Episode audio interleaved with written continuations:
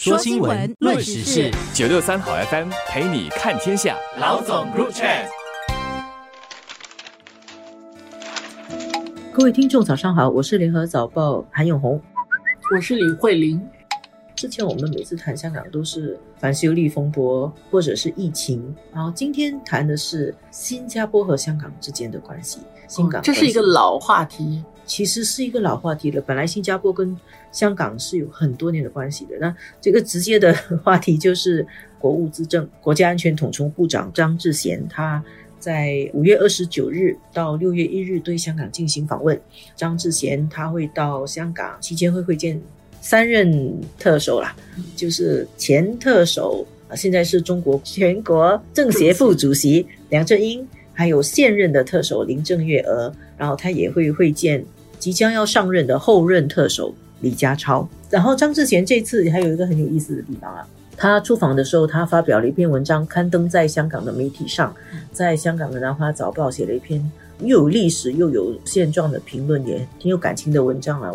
我其实也在想这个问题：为什么在这个时候张志贤去？从他的文章里面看到，今年是香港回归二十五周年，这个五十年不变走到一半啊。嗯，今年算是一个比较特殊的一个庆典吧，对香港来说，这个一国两制下的香港。当然，这个也是国安法之后，我最近好像也没有什么看到这一两年里面有。国外的领导人像他这样的级别的，就是公开专门去做这种双边访问的，是啊，好像也没有啊。是，而且这个还在疫情当中，人家愿意接待你啊，这个也是一个比较特殊的一种情况。那当然，时间点上还有一点是这个后任，我们说后任的特首，那也就是说已经选了。李家超会上，那就等于在他选定了之后，新加坡的国家领导人其实是第一个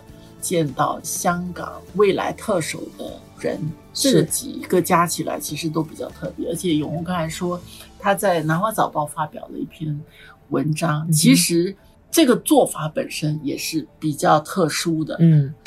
他并不是代表一个张志贤本人的观点，其实，特别是一些大国的领导人，他们出访的时候，他会通过用这样的一个方式啊，发表他的文章，对于他要去的那一站提出他们的一些看法，还有两地之间接下来的那些方向啊等等。所以，张志贤他既不是。真正是国家总理啊，呃，但是他过去其实是担任 JCBC 的联合主席，新中关系是他负责的嘛，啊，他是主要的负责的副总理。当时候，那现在他作为国务资政，他上一次访问香港是在二零一七年，当时候也很特别，当时候他也见了两任特首，那个时候是在任的梁振英跟后任的林郑月娥。所以见了后任的特首，即将做特首的，然后这次也是见了后任的香港特首。他的这篇文章代表的是新加坡的立场。你如果仔细的去看的话，其实他表达了不只是两地新港的历史渊源，也谈了香港的现状。其实是对香港这两年国际舆论，特别是一些西方国家对香港。有诸多的意见，甚至是诸多的批评的情况底下，他提出对香港前景的看法是啊，跟新加坡愿意跟香港合作，嗯，这些我觉得凸显了在看待中国或者香港特区当中新加坡独立的看法，他的眼光是不太一样。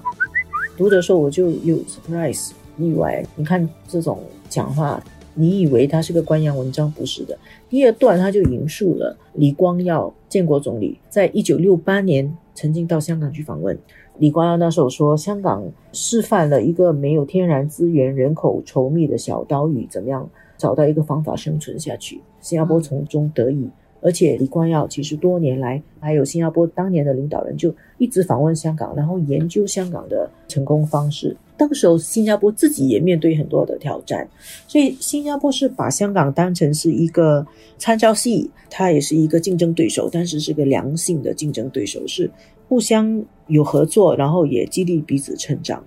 我觉得这张志贤他一开始的时候，他的稿子他先定这个调子，嗯，然后呢，他接着就讲现在的新港关系如何，然后接着他就提到今年是回归二十五周年，也是香港特区政府成立二十五周年，经历了很多挑战，包括二零一九年的政治动荡，他是这样说，他没有点出那个关键词，但是其实就是在讲二零一九年的反修例风波，然后他接着说香港重新站稳了脚跟。没有提到国安法这三个字，但是他讲到稳定法治跟秩序的重要性，这样社会才可以发展。所以实际上，它是对于香港有一种肯定加持的作用。对比于很多西方国家来说，新加坡自己独立的看法，还有眼界看问题的长远眼光。还有很多人觉得香港资金在外逃，香港在国安法落地以后就不会是过去的香港了。但是我觉得它超越这个这个历史阶段，看得更远。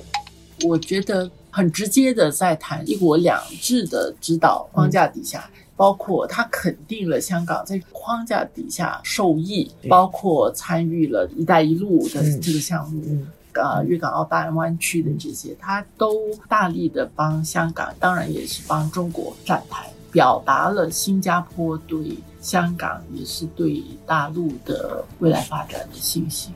新加坡在大国博弈中，从很多方面去看，我们真的是一个不选边的。刚刚加入了那个 IPF 印太经济框架，这边在美国我们也要做好朋友，跟他们有贸易合作。同时，在中国大陆这边，在香港这边，我们也是要继续合作，是非常务实的去看待，在现有的各种条件底下，国际的秩序能够怎么维持？我们有什么样的选择？我们不可能去改变很多国际的一些现实。我们是叫做 price taker。在有限的条件底下去尽量的充分发挥我们的作用，跟我们能够从中为新加坡争取到什么。